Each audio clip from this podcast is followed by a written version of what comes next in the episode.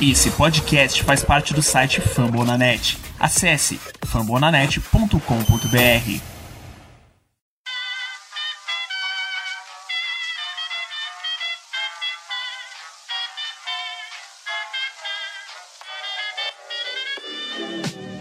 Mais uma rebatida forte. E ela tá fora daqui! Uau! E ela disse adeus. É home run! Aquele abraço.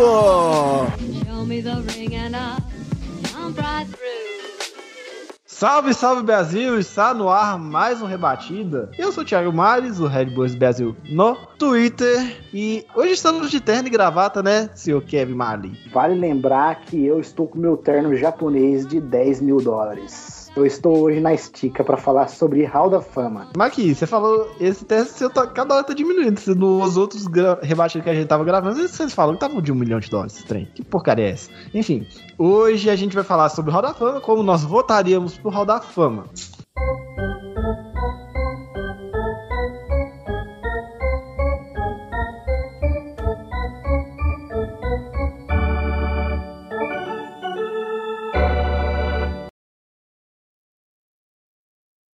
E como todo mundo sabe, o Rebatida faz parte da rede Fambonanet, que conta com mais de 50 podcasts, incluindo NFL com Fambonanet, basquete com Luara, beisebol com a gente no Rebatida e com as ligas melhores, falando de tudo pipeline com o show do show. Quer ouvir sobre hockey? Sem problema. Tem o Icecast e o Tic Tac Go com as meninas. E você quer ouvir sobre seu time? Sem problema nenhum. Você tem podcast dos times de NFL, NHL, MLB e NBA. Quer ler alguma coisa também no site? Vai no acesse fambonanet.com.br e tá ouvindo a gente no Spotify? Dá cinco estrelas pra gente, compartilha com pra geral e vamos começar mais um Rebatida.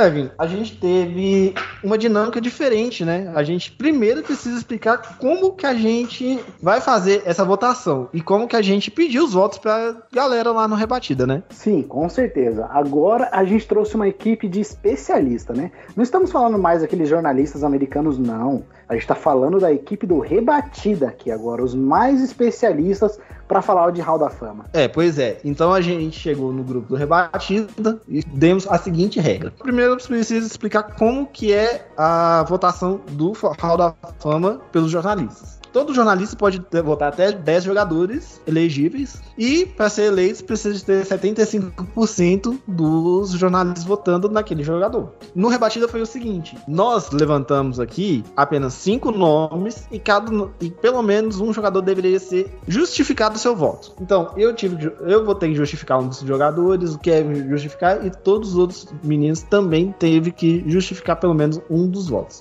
Os únicos que não teve, tiveram votos justificados foram o Natan, que a gente pediu ele em cima da hora, e o Guto, que também, devido a problemas dele, a gente não forçou muito a amizade também. Certo? Então, senhor Kevin Marley, apresente seu voto por quê, querido? Ah, mano, tem que começar a falar do meu voto. Lógico, eu tenho dois caras que eu decidi votar, porque eu acho eles sensacionais, que é o Barry Bonds e o Sammy Sosa. Mas eu queria falar do Barry Bonds. Vamos falar um pouquinho sobre ele. Barry Bonds é aquele cara que, quando entrava em campo, ele dava medo e fazia a torcida adversária ficar em silêncio. Porque o seu braço era realmente muito poderoso. Logicamente, temos algumas coisas que você com certeza vai entrar em questão, mas o Barry Bonds é o cara que trouxe para o beisebol uma cara bem mais diferente.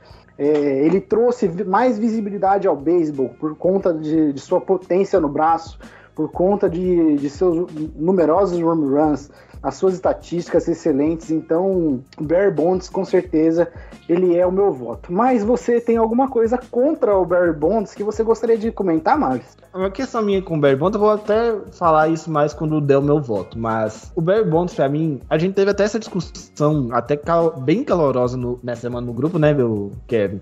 Que foi o seguinte: muita gente diz que o Barry Bonds salvou o beisebol por conta dos esteroides e todos os jogadores que usaram esteroides. Eu acho o contrário. Até porque tem números da época provando que o não salvou porcaria nenhuma. Ele apenas postergou uma, algo que aconte, ia acontecer de qualquer forma. Tanto que, Sim. nos anos subsequentes da greve, 94, 94, 95, 96, até mais ou menos 98, no- aliás, 95, 96, o público na World Series, o, o público de TV da World Series se, é, se estabilizou, estava como 93, 92, com 20, 20 pon- 22 pontos de audiência na televisão, que a- na época se passava, não se passava na Fox, passava na CBS e na NBC, com- tal como hoje passa o Super Bowl. Então, depois de 94, se manteve. É depois, 97, 98, que quando começa a corrida pelos 70 home runs, que é bom lembrar, teve a corrida do Mark Maguire contra o Sammy Sosa, que foi nos votos do Kevin, por sinal, teve justamente uma diminuição da audiência da, da Major League Baseball, que também reflete na que, numa queda de audiência da World Series. E a gente só veio a ter uma World Series com um bom público de, te- de televisão em 2004, quando o Boston Red Sox finalmente saiu de uma, de uma fila de 86 anos. A maldição Então, assim, de Bambino. Exatamente, a quebrando a maldição de Bambino justamente contra o time que eu torço, sendo Luiz Cardinals. Então, assim, é um Se pouco. lascou. Não, se lascou não. Eu acho que o Cardinals fez até parte da história. Eu, o único título do, do, do Red Sox que eu fico bem chateado, na verdade, é o título de 2013. Mas também é um título histórico pro, pro Boston Red Sox. Isso a gente não pode negar, porque foi logo após a, maratona de Boston, né? Aquela, aquela tragédia na maratona de Boston. Então, é um ponto. Eu só queria Assim. just- comentar só uma coisa, né, Maris? Nada justifica uma pessoa cometer erros. Nada justifica a pessoa cometer erros.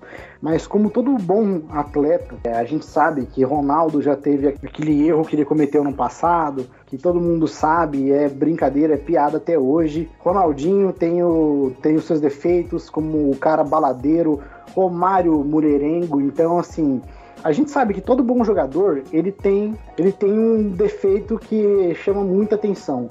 No caso do Barry Bonds, os esteroides, acredito eu que se não fosse os esteroides, ele manteria a sua, a sua potência. Mas entra aquela questão, se ele tinha aquela potência, por que, que ele usou? A gente até entrou numa discussão até mesmo calorosa no- na nossa última tentativa de gravar o Rebatida. Então, nada justifica, né, Maris? Eu acho que nada justifica, porém, isso meio que, que trouxe atenção. Mas, logicamente, a atenção não seria muito grande para o beisebol por conta daquela polêmica em 94 e algumas polêmicas que foram sido reveladas mais para frente com determinados jogadores. A gente sabe muito bem dessa história. E, a queda da MLB também teve mais por conta do da NFL ter, ter mais atra- atração, é, a NBA ter mais atração naquela época, porque nessa época, se eu não me engano, teve a chegada de. Teve as vitórias, quer dizer, do Michael Jordan, e teve a chegada do Kobe Bryant um pouquinho mais pra frente, né? Então, acho que isso contribuiu um pouquinho com a queda da MLB, né? Não, a queda da MLB, a, a NFL se torna o esporte mais assistido na televisão americana ali por volta dos anos 80, no início dos anos 80, com ascensão de Cowboys e ascensão de San Francisco 49ers, que era o, o- a gente sabe, o Cowboys é o aspas, time da América e o San Francisco 49ers é um dos times mais é o time mais popular da Califórnia, e a Califórnia é o estado mais populoso dos Estados Unidos. Só que a grande questão é a seguinte, teve essa questão da da NFL também subindo exponencialmente, já nos anos 80, 90. A NBA também com uma curva de ascensão muito grande, apesar do basquete ainda ser visto como um terceiro esporte à época, até hoje é visto como terceiro esporte. Primeiro futebol americano, segundo beisebol e terceiro basquete. Só que teve uma ascensão muito grande do da NBA por conta do Jordan, né? Jordan ganha títulos de 89 a 2000 e, a 96, que ele para em ali no meio da década de 90, né? Se, se não me falha a memória, para jogar no- justamente no Chicago White, do White Sox. Isso, no White Sox. Que ele só não foi por conta da, do lockout. Que ele só não É, foi só- por conta do lockout. exatamente. Ele, E quando ele, tava- voltou, e quando ele voltou, a gente até comentou isso em um, um dos episódios da Rebatida, tá lá a Rebatida CBA, a gente comentou que assim que o, Jordan ele voltou pra, pra NBA, ele ganhou, se eu não me engano, mais três títulos, é isso mesmo, Maris? Ou ele ganhou, foi quatro? É, né? ele, ele ele ganhou 13 3. Foi, ele ganhou 3, vai pra, vai pra Major League Baseball, fica dois anos e volta. Sim, sim. É, Então ele, ele- ele, ele ainda teve uma carreira vitoriosa assim que ele, que ele voltou pra NBA, né? Exatamente. Mas também o time basicamente era o mesmo quando ele tinha deixado, né? Scottie Pippen e. Ah, caramba, é, Dennis Rodman. Aí voltou a ter o trio. Tanto que nos anos ali, no meio dos anos 90, com a saída do Jordan, o Chicago Bulls não ganha mais nada, né? Enquanto ele tá lá com o White Sox. Aí veio também a ascensão do Kobe Bryant, que vai direto pra NBA, no, acho que no terceiro ano dele de high school. Que o último jogador que foi de Nascimento. high school que. É, o último jogador de high Nascimento school. do Mamba. Exatamente. O último jogador até de high school que chega na NBA é justamente o LeBron James. Também mais ou menos na época do, do, do Kobe, do, do Tim Duncan. É a mesma galera. Só que o Tim Duncan passa pela faculdade. Então, assim, tem esse, tem esse ponto. Só que aqui, aí a gente chega no ponto. Beleza. A Major League Baseball, aspas, instituiu falou assim, tá liberado o uso de esteroides. E pra mim, eu ia falar que a Major League Baseball autorizou, porque tem documentos de, do comissário antes do Bud Selig falando que não tava autorizado. Tem memorandos disso. Aí vem o Bud Selig vai lá e libera. E outra coisa, não é porque uma coisa é liberada pela liga, aspas, muitas aspas, que aquilo ainda se torna certo. Ah, mas porque jogador usou esteroides. Beleza, ele é um jogador X que fez uma coisa errada e que, se você colocar baseando somente nesse cara, somente um cara ou um grupo de pessoas, coisas erradas instituídas por um grupo de pessoas também são, ainda é coisa errada. Mas eu queria só dar uma, uma- um cortezinho pra falar de um do cara que já está no Hall da Fama e entrou esse ano, que é o David Ortiz. Surgiu uma polêmica, você sabe muito bem dessa história, que o David Ortiz também foi acusado de ter usado esteroides. Ele também foi acusado de usar esteroides. Porém, o David Ortiz, a única diferença do David Ortiz é que ele provou por A mais B que aquilo não foi verdade. E trouxeram à tona sobre o David Ortiz ter usado esteroides assim que ele foi pro Hall da Fama. Que eu acho isso uma grande sacanagem. A galera fala assim: ah, não, se for falar de esteroides, a gente também tem que falar do David Ortiz, não só do Barry Bonds. Porém, aí chegou o Barry Bonds, com, depois dessas declarações maldosas, foi- lá e fez, fez vários testes, por mais que já foram realizados esses testes com ele, ele foi lá, fez mais testes e provou de novo, por A mais B, que ele não tinha tomado esteroides. Ou seja, calou a boca de todos os haters que estavam falando mal dele, né, Omares? É, exatamente. E outro ponto importantíssimo também, né? O jornalista que falou que, olha, o David Ortiz usava esteroides na época, se eu não estiver enganado, era um jornalista de, justamente de Boston. Eu acho que era do Boston Globe, se não, se eu não me falha a memória. Ele mesmo defendeu. Ele mesmo defendeu, ó, o David Ortiz. Ele foi acusado, a minha fonte falou que ele usou. Ele de fato usou, ele não nega. É, nesse caso de 2004 ele fala, ele usou tanto que ele tomou uma, tomou uma suspensão. Aí porque ele tomou uma suspensão. Só que ele foi o cara mais testado da história do beisebol. Sim. Então você pensa, o cara encerrou a carreira em 2017, pra ele estar concorrendo em 2022? É, 2017. Então de 2004 até 2017 são 13 anos. 14 anos, na verdade, né? Foi a pessoa que mais foi testada na história do beisebol. O segundo cara mais testado na história do beisebol foi um cara chamado Alex Rodrigues, que também tá concorrendo Ah, pro é. Hall da Fama. Só- Só uma coisa, é só pedindo desculpa, galera, por- pelo erro de, for- de informação que eu, que eu dei agora. Na verdade, o David Ortiz ele chegou sim a usar, foi até comprovado, sofreu a punição dele, porém ele se redimiu. Ele se redimiu depois da, daquela, daquela briga, né? Ele se redimiu e de novo ele fez os testes, se eu, não me, se eu não me engano. Ele fez os testes novamente e provou que ele não usou, que ele não usou É, mais. O problema é você usar e continuar usando, sabendo que é errado. Que foi o caso do, do Roger Clemens, do Barry Bonds, do Sammy Sosa, do Marco Maguire, do Mike Piazza, por exemplo. Isso eu tô falando, e olha que o Mike Piazza não foi comprovado que ele usou. Sim. Todo mundo sabe que usou, mas ninguém co- conseguiu pro- comprovar do Piazza. Se a gente for pegar um- uma porrada de nome aí, então, nossa, vamos até amanhã falando. Mas, Sim, com certeza. mas seguindo, agora eu vou para os meus votos. Seguindo a lógica que eu não voto em jogadores que utilizaram esteroides, eu votei somente em dois jogadores.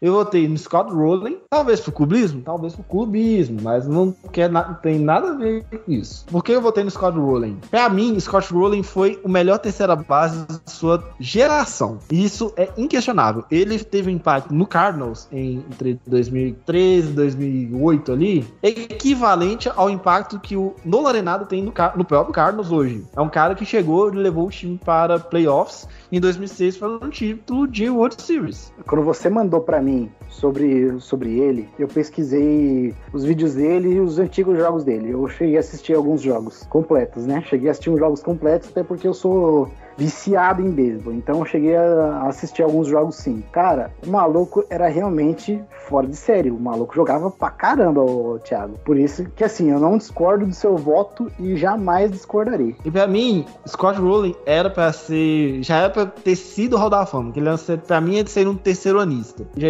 no, na quinta oportunidade. Então, assim, em muito, muito em breve, ele vai ser Hall da Fama. Não teremos dúvida disso. Então, Scott Rowling é o terceiro, melhor terceira base da geração dali dos anos, do final dos anos 90 até o início dos anos 2010. Isso eu acho que a gente pode concordar. E o meu segundo voto, seg a segunda pessoa que eu votei, é o Billy Wagner, que foi um closer da, da mais ou menos a época do Big Unit, do Randy Johnson. Ali também jogou esse, jogou esse ato tão igual o Randy Johnson, só que ele é um cara com não utilizou esteroides, que é era na época já estava na época dos esteroides, né?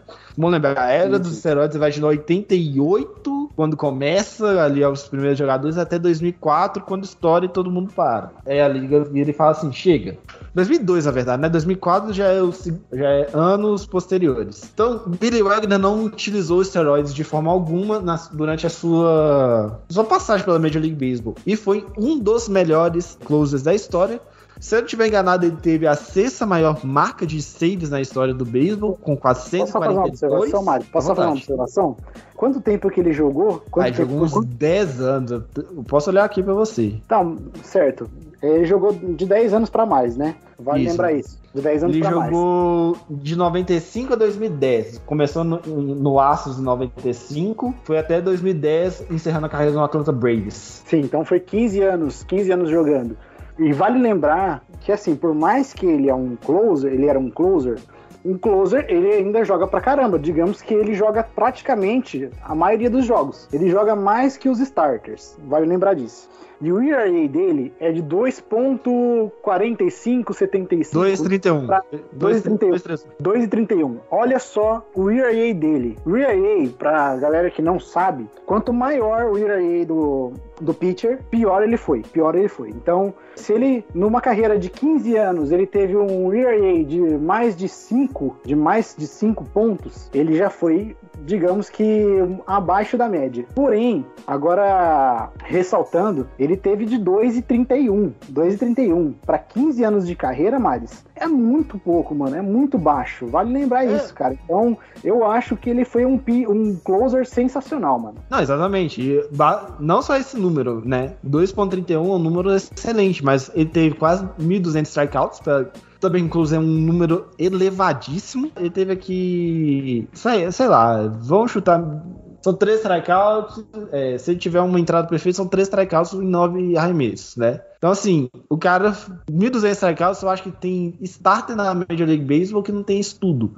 Bom lembrar, o Eden Wainwright, que é do Cardinals, teve, teve ano passado o seu strikeout número 2.000. Eu não vou tentar falar esse, esse número original nem a pau. Teve 2.000, teve uma carreira. E é starter. Ele joga, starter joga 5, 6 entradas. Pelo menos, né? E esse cara teve 1.200 strikeouts sendo reliever, entrando uma entrada e tchau. Às vezes nem uma entrada de jeito, né? Ia lá, fechava o jogo e tchau, abraço. E 40 o in-laws a gente não vai entrar nem no método que o in-laws é ridículo. 47 vitórias e 40 derrotas. Mas sete vezes All-Star, uma vez reliever do ano e arremessou um no-hitter combinado em 2013 pelo Houston Astros. Então, assim, é o, talvez um dos melhores closes da história. Melhor close da história que continua sendo Mariano Rivera, na minha humilde opinião. Então, meus dois votos foram estes, senhor Kevin Marley.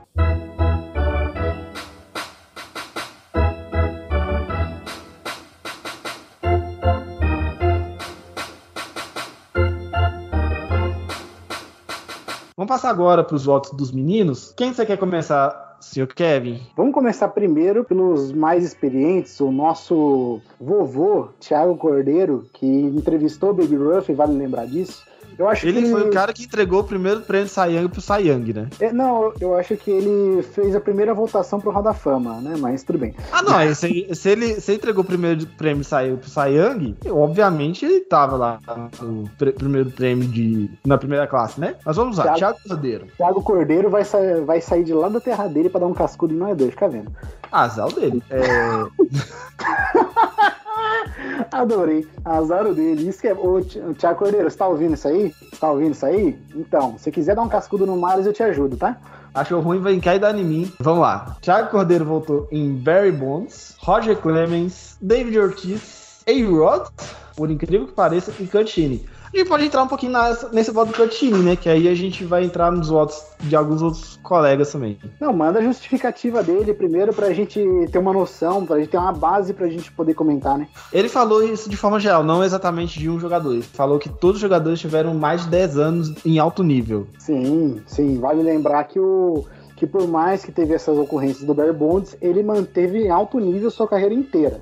Kurt Schilling, mesma coisa. Roger Clemens, hum, sem sombra de dúvidas. Qual é o grande problema que a galera não vota no Curtini? Curtini é um cara de direita, é um cara, assim, direita lá do meio. Sabe o Partido Republicano? Então, aquele cara lá do meio, bem, bem fã do Donald Trump, sabe? Assim, então, a galera não meio que não vota nele por conta dele ser bem Donald Trump, dele ser bem. opiniões bem polêmicas. Polêmico. Então é por isso que o pessoal não vota. Mas Curtini é um cara que deveria estar no Hall da Fama e, acabou não entrando, né?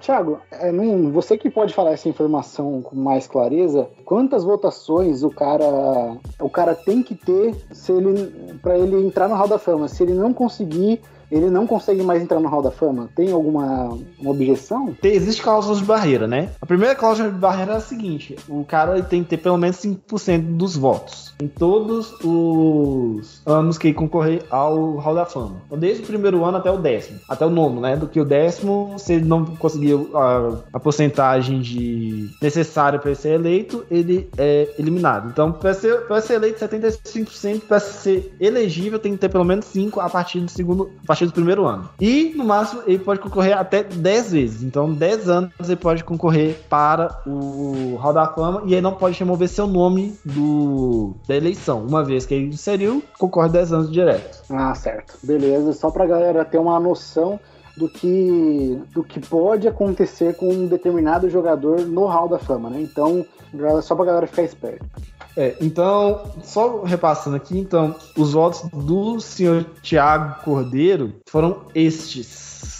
Vamos passar então, já que a gente foi mais velho, vamos para criança do grupo, o, o senhor Guilherme, que agora ele mandou por e-mail. Corta isso, tá? A nossa voz mais grossa do nossa voz mais grossa do rebatida, né? Vale lembrar disso. Exatamente. Guilherme votou em A-Rod, Alex Rodrigues, Barry Bonds, Roger Clemens, Davi Ortiz e Semi Souza. É assim, curte um bandidinho que é uma beleza. Vamos lá, a justificativa do Guilherme foi a seguinte: abre aspas. Tô votando no bonde dos esteroides. Não serei hipócrita porque muitos caras que votaram na época amavam ver Bo- Clemens, Bonds e Souza brilhando e renascendo a liga, que eles tanto acompanham e amam. Salvou a liga. Sou, então sou grato. Jogaram e quebraram recordes. Questionável, digamos. Por, por um lado ele tá questionável. certo, né? É, por um lado ele tá certo. Porque Por um lado o tá Bear certo. Bonds ele, ele tem 762 ou 72? Tem 762 home 762. runs. Sete- 762. Deixa eu puxar. 762. 762 home runs. Então, ele tem um recorde que acho que vai ser impossível alguém passar, mas não vamos falar que é impossível ou não, né? É, mas macros na carreira aí de Barry Bonds. Não tem 3 mil hits, né? Não tem 3 mil hits. Não tem 3 mil hits. Basicamente. Vai lembrar disso, vai lembrar disso. Vamos lá, vamos só fazer um highlight aqui da carreira do Barry Bonds. 14 vezes All-Star, 7 vezes MVP, 8 Gold Glove, 12 Silver Slugger, 3 era rank, duas vezes campeão de rebatida, duas vezes campeão de home runs, 93 2001, uma vez campeão de, de corridas impulsionadas, camisa 25, aposentada no San Francisco Giants. E ainda assim ele não entra no Hall da Fama. Então, esses foram os votos do Gui. Justificável, justificável. E dentro daquele que se propôs, votar no Sammy Sosa aqui também, quem teve que quem votou em Barry Bonds e Roger Clemens deveria ter votado no Sammy Sosa. Até por questões de coerência, né? Se teve que votar em dois que usaram esteroides, ah, teve que votar em Sosa também, né? Tem que votar em Sosa também. Eu acho que tem alguma questão que ele não quis votar, né? Eu acho que alguma coisa ele. Não, ele votou. Tem incomodou gente ele. que não votou, né? Que não justamente não votou. Quem que é o próximo da lista agora? Ah, vamos falar do nosso Nerd favorito, né? Nosso meia vermelha, o Felipe. Felipe ele teve voto. Felipão, nosso querido Soxcast. Exatamente. Felipe votou na dupla, né? Clemens e Bonds. Mark Buerli, voto estritamente esquisito, mas ok. Davi Clubista. E Kurt Schilling. Pegando aqui a votação dele, a justificativa dele, ele deu muita justificativa. Então, calma. Resume. É, vou, vou resumir. Barry Bonds. Polêmicas à parte, consta no Hall da Fama nomes envolvidos sem controvérsias. O papel das partes em Cooperstown, que é onde fica o Hall da Fama, é registrar a história. Não há livro da MLB que, sem que haja um capítulo com Barry Bonds. É, De certa forma, tem. Então isso é errado. Já do Roger Clemens, assim como Bonds, Clemens fez parte da história do esporte. O Rocket conquistou espaço no imaginário dos fãs mesmo antes de qualquer envolvimento com esteroides. E não pode ser mantido sem a honraria por esse motivo. Kurt Schilling, mesmo com as polêmicas extra-campo, que a gente já levantou aqui, foi uma referência na posição que atuou. As performances dos playoffs de 2004, playoffs de 2004, o qual o Arizona Diamondbacks saiu campeão em cima justamente do New York Yankees, são suficientes para confirmar seu voto. Detalhe, Kurt Schilling foi co-MVP da Series junto com o Rain Johnson, né? E Mark Buehrle, é, foi responsável por uma das primeiras performances dominantes que acompanhei como fã do esporte. Vale lembrar, mais, vale lembrar, conciso e eficiente. vale lembrar que o Yankees naquela época era destroçador demais. É, Yankees naquela época ele- foi tricampeão em quatro anos e foi teve cinco World, foi a cinco World Series, basicamente. Então, eles tinham, eles tinham uma baita dinastia. Então, ganhar em cima dos Yankees não é nada fácil. Então, De- eu acho que essa detalhe, né? justificativa eu gostei bastante. É, e detalhe, né? Em 2004 não foi pra sete jogos, foi em seis jogos. Então, seis jogos.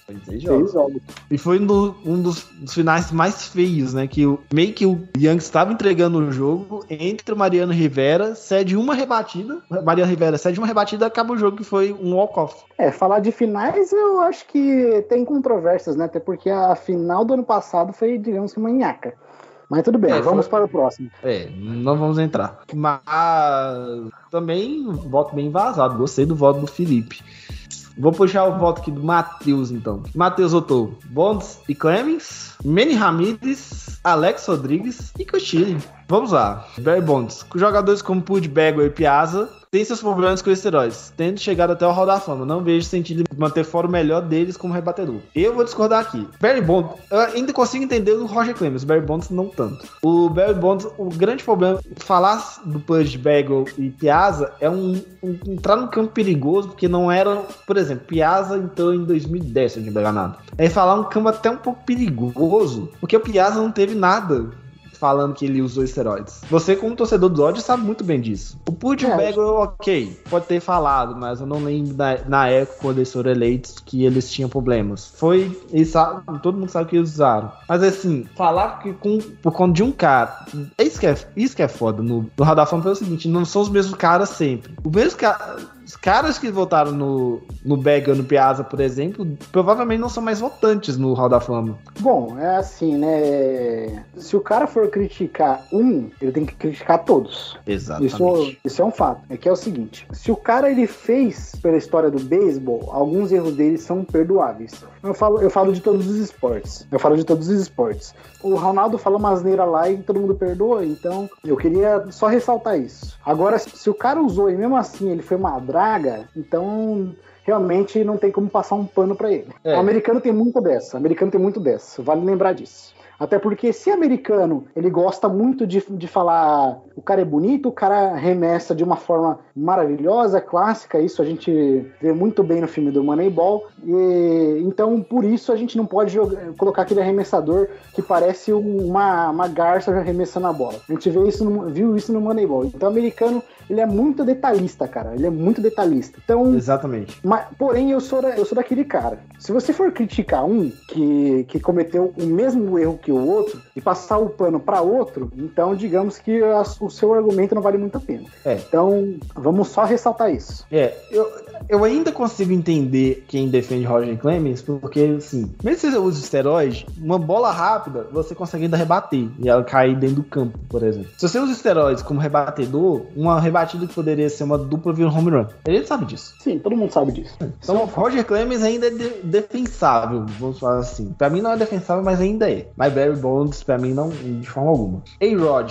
Segundo melhor jogador da posição do século XXI, atrás somente só do Bonds. Se outros com uma bomba entrada, tem que também. Argumento perigoso, o mesmo argumento do Barry Bonds. Kurt arremessador com o maior war da história do, fora do Hall da Fama. De, de fato, é o maior war, é, wins above replacement, que é basicamente quantas vitórias você teria, você tem a- se comparado com um jogador que está nas ligas menores. Thiago, Tem- O Thiago Mares falando em inglês é maravilhoso. Vi- mistura com o Mineirense. Tem estatísticas e efeitos superiores, alguns se encontram lá. Bônus, de bônus, é um dos maiores pitches da história dos playoffs. Deveria É ter entrado de vez que eu, é a primeira vez que eu escuto é, um cara falando inglês e sortando um Y, um y num em seguida. Mas tudo bem. O que, que é o Y? O Y, o Y. É, Adorei.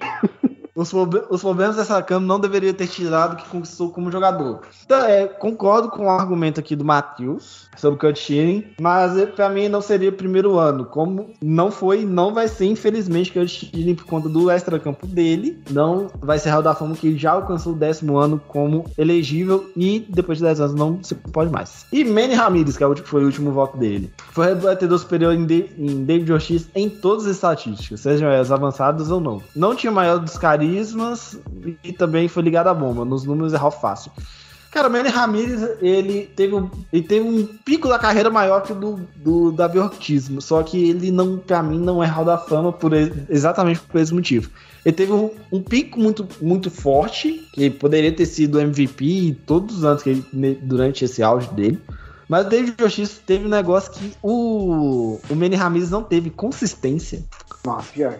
O Manny É, Ramirez não teve consistência. Chegou, na Não. te- chegou a época dele ali, final da, final da vida dele em Boston, a torcida em Boston não tava aguentando mais ele. Diferentemente do Davi Ortiz, que todo mundo em Boston ama ele. De certa forma, quando o Ortiz aposentou, ninguém tava meio que esperando, né, velho? Então, assim. É, é a mesma coisa que tá rolando com o Tom Brady agora, né? Lógico, é, é impossível a gente comparar David Ortiz com o, o Tom Brady, mas é a mesma coisa que tá acontecendo com o Tom Brady agora. Ninguém tá acreditando que ele tá, tá se aposentando. Então, eu acho que isso aconteceu com o David Ortiz. Então, causou uma certa tristeza na, na galera, né? Então, eu acho que a galera fica triste com a aposentadoria dele, a surpresa dele ter sido se aposentar é, é válida. É válida porque o cara fez Exatamente. muito pra Boston. O cara fez muito pra Boston. A mesma coisa que Tom Brady fez muito pra Boston lá, em, lá no, no New England Patriots, né? Levando seis títulos.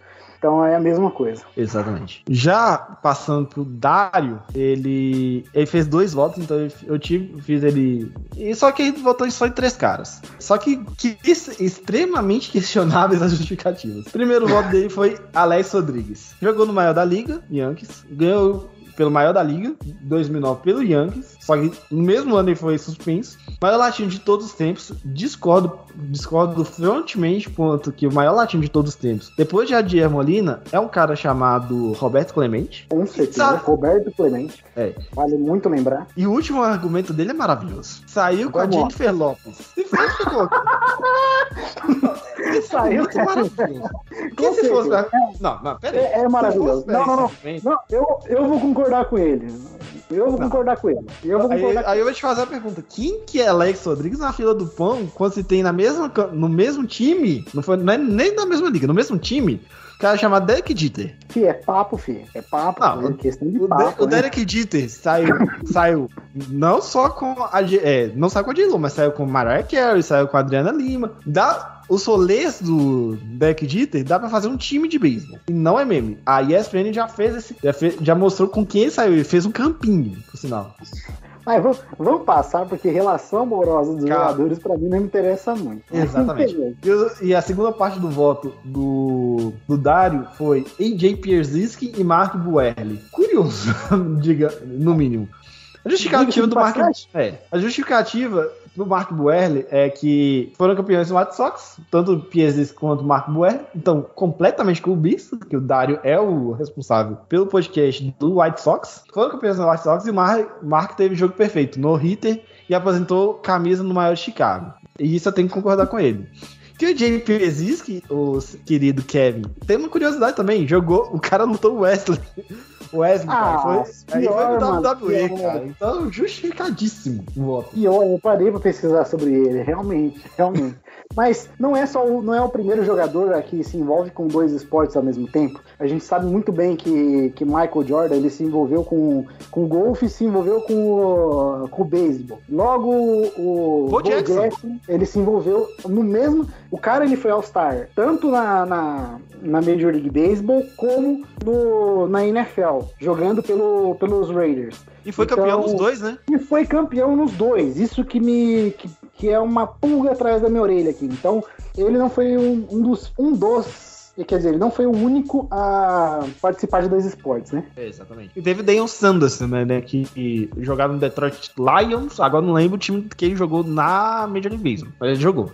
Então vamos lá, agora falando do nosso letrado favorito, vamos lá, os votos do Zanetti. Velho Bons, mais rebatedor da história, primeiramente, caso os pets foi revelado para outros membros que já ingressaram, portanto não faz diferença no voto. 164 pontos de War pelo Frank.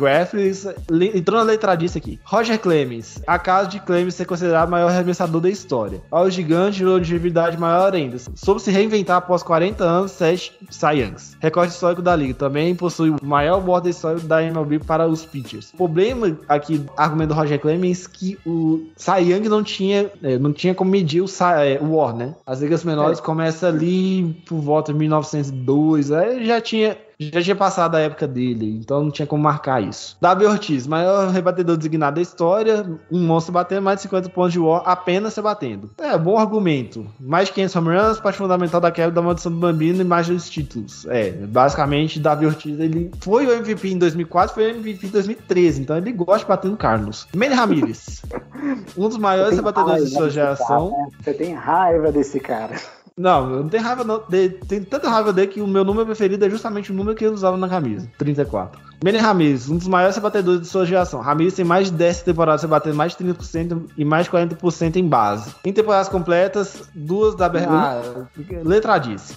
Ah, não, mas assim, cara. Tem muita letradice aqui. Isso, isso é de praste do Zanetti e do Godinho. Isso é de praste deles. Então, ele, ele honra o nome letrados, né? É, ele honra o nome é, letrados. E eu sou defensor aqui do rebatido aqui. Para o público, para o torcedor médio, estatística avançada não quer dizer muita coisa. tá? Porque a maior parte não vai entender. E Alex Rodrigues foi mantido, na- se tivesse mantido na posição de ser o maior shortstop da história, mas mais sem pose de war. Foi um fenômeno quando jovem durante toda a carreira. Con- é, contato, paciência, visão de zona.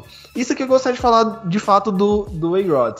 O A-Rod ele tava com. Ele tem uma explicação muito boa. Ele não rebate fazendo aquele arco que todo mundo faz, né? Que você pega um jogador rebatendo, ele faz um arco muito grande.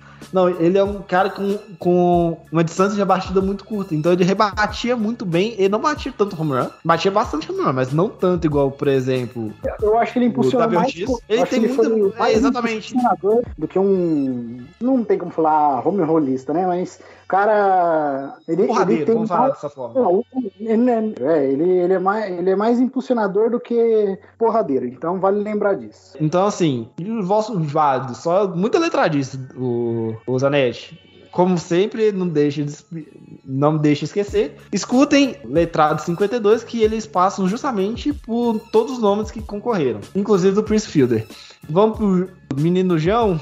E no João, ele fez uma votação bem rápida aqui. Votou em cinco jogadores: Barry Bonds, Clemens, Davi Ortiz, Ramirez e Simissou. Se justificou somente Barry Bonds. O maior rebatedor da história salvou a Liga da Falência. Discordo que ele foi o maior rebatedor da história da Liga, porque o maior rebatedor da história da Liga, todo mundo sabe, que é o né, cara chamado Ty Cobb, né? Então, assim, Ai, Cobb. Esse é esse.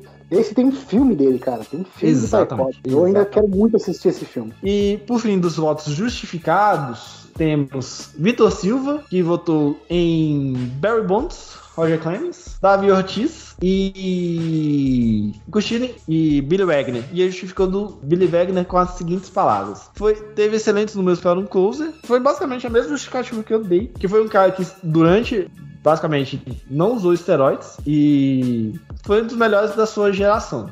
Agora, finalizando, votos do Guto e do Nathan, que foram os dois únicos que não justificaram. Guto votou em Barry Bonds, Roger Clemens, Davi Ortiz e só. Ele não votou, por incrível que pareça, ele não votou justamente no Alex Rodrigues, que jogou muito tempo no time dele, que ele é torcedor do Yankees. É, mas, chama- mas eu acho que. Eu acho que pra você gostar de um jogador, não precisa nem jogar no seu time, né? É. O, o, o Otani, por exemplo, é um dos meus jogadores favoritos e nem no meu time joga. Então, É, não. só pra deixar isso bem claro. Não, eu, eu uso o número 34 por conta de um cara chamado Davi Ortiz e eu não votei nele pra rodar a fama. Então, assim. Ah, não, aliás, o meu número 34 não é por conta do Ortiz exatamente, é por conta do. Favor, não ficar. não quererem matar e por conta do Bryce Harper. Mas, Meu Deus do céu. Então o Nathan votou em Barry Bonds, cubista, Roger Clemens, Tim Lincecum, mais cubista ainda. Pra mim, Tim Lincecum não é material para rodar a fama, e só. E O Davi o tem a mesma justificativa que a minha, tanto que ele deu essa justificativa no, no último episódio do Rebatida, é o último ou penúltimo, não vou lembrar agora. Mas ele deu, ele deu a sua opinião com relação ao Barry Bonds, então ele, ele tem a mesma opinião que eu. O cara teve seus números gigantescos, justificativo ele ter, ter não entrado pro Hall da Fama, justificado, mas injusto, injusto, mas tudo bem. Então essa é a justificativa do Natan. Eu só tô só passando um- a justificativa dele porque ele falou a mesma coisa que eu falei no último rebatida. Exatamente. E a gente vai ter, vai ter um rebatido justamente falando se jogadores que passaram pela era dos esteroides deveriam ou não ser eleitos para o Hall da Fama. Então vamos lá. Dos votantes tiveram votos: Barry Bonds, Mark Buehrle, Roger Clemens, Tim Lincecum, Davi Ortiz, Eli Ramirez, AJ Piezinski, do Boston NBA, Alex Rodrigues, Scott Rowland, Kurt Schilling, Sammy Sousa e Billy Wagner. E partindo do- da eleição, quem foi eleito na nossa votação aqui, que não vale de porcaria nenhuma, não altera a cotação do dólar, Deveria deveria. valer, deveria valer até porque nós falamos com mais prioridade do que esses caras. Exatamente. Então foram eleitos Barry Bonds, com 91% dos votos, Roger Clemens, com 82%, David Ortiz também com 82%. E quem passou da cláusula de barreira, todo mundo que teve pelo menos um voto. Então, quem teve menos votos, no caso, Scott Rowling, AJ Piezinski, Tim Lindsay que tiveram 9%, todos os restantes. Então, alguns- até alguns nomes interessantes, né? Bob Abreu, Mark Cal Crawford, Prince Fielder, é, Ryan Howard, Tory Hunter, Andrew Jones, é, Justin Morneau, que pra mim é um cara que vai entrar no Hall da Fama eventualmente. Gary Sheffield também é outro cara que também vai ser Hall da Fama. E no nosso, eu, tava eu estou reparando aqui, teve um cara que também não recebeu muito voto. O Marvis Kell. O Marvis Kell também não, não foi eleito, passou na cláusula de barreira do- da votação da Major League Baseball, mas no nosso não recebeu sequer votos. Coitado. Coitado. Mas tem- ainda tem mais cinco anos pra concorrer, então tá tranquilo pra ele. Tiago, agora sim, vamos entrar num assunto específico aqui, Mas tem que ser É. rápido, tem- temos tempo. Estamos com Bem rápido. 55 minutos. bem rápido. Você acha que se o Otani manter a sua o seu estilo de jogo, continuar fazendo, quebrando seus recordes, você acha que ele pode sim ser o próximo Hall da Fama? Quer dizer, um dos próximos Hall da Fama? Cara, eu- vou, vou dar uma opinião assim que é um pouquinho complicado. Eu acho que ele entra antes, assim, em tempo, né? Não na mesma época. Antes do que Itiro. Se ele se manter nessa pegada. Itiro foi uma lenda. Itiro é uma lenda, né? Porque o Itiro, ele, jogou, ele é o cara com mais rebatidas na história desse planetinha azul, né? Então, assim, só que o, o lançamento era muito bom. É, ele chegou na Major League Baseball sendo o calor do ano e MVP. Então, assim, você vê como é que o cara era bom rebatendo. Rebatendo e tudo que ele fazia. Só que o Shohei Otani é um caso muito à parte, é um caso muito específico, porque é o primeiro jogador desde a era, desde o Baby Ruth a ter A entrar pra rebatida e como, como arremessador, né? Então, Exatamente. É, teve outros jogadores também que rebatiam bem e arremessavam bem, mas, por exemplo, o Zach Greinke rebate muito bem. Só que ele não. É, assim, tipo, re- rebater bem não significa não significa os números do Otani. Então, é assim, o, o Otani não, não rebate só bem, ele rebate excelente. Então, tem uma pequena diferença aí. É, ele tem números de. Ele poderia ser MVP somente se isolar os números de rebatedor dele. Ou os números de arremessador dele. Então, assim, é um jogador muito excelente. É muito bom. Então, assim, é um cara muito bom. Então, pra mim, ele é. Só que a gente tem que considerar um negócio, né? Tem duas temporadas. Duas temporadas. Três temporadas, né? Na Major League Baseball. Ele precisa jogar pelo menos assim mais uns 5, 6 anos. Certo. Só que o Otani é muito jovem. Essa é a grande vantagem dele. É, ele tem, mais, ele tem muita lenha pra queimar ainda, né? Vale lembrar Exatamente. disso.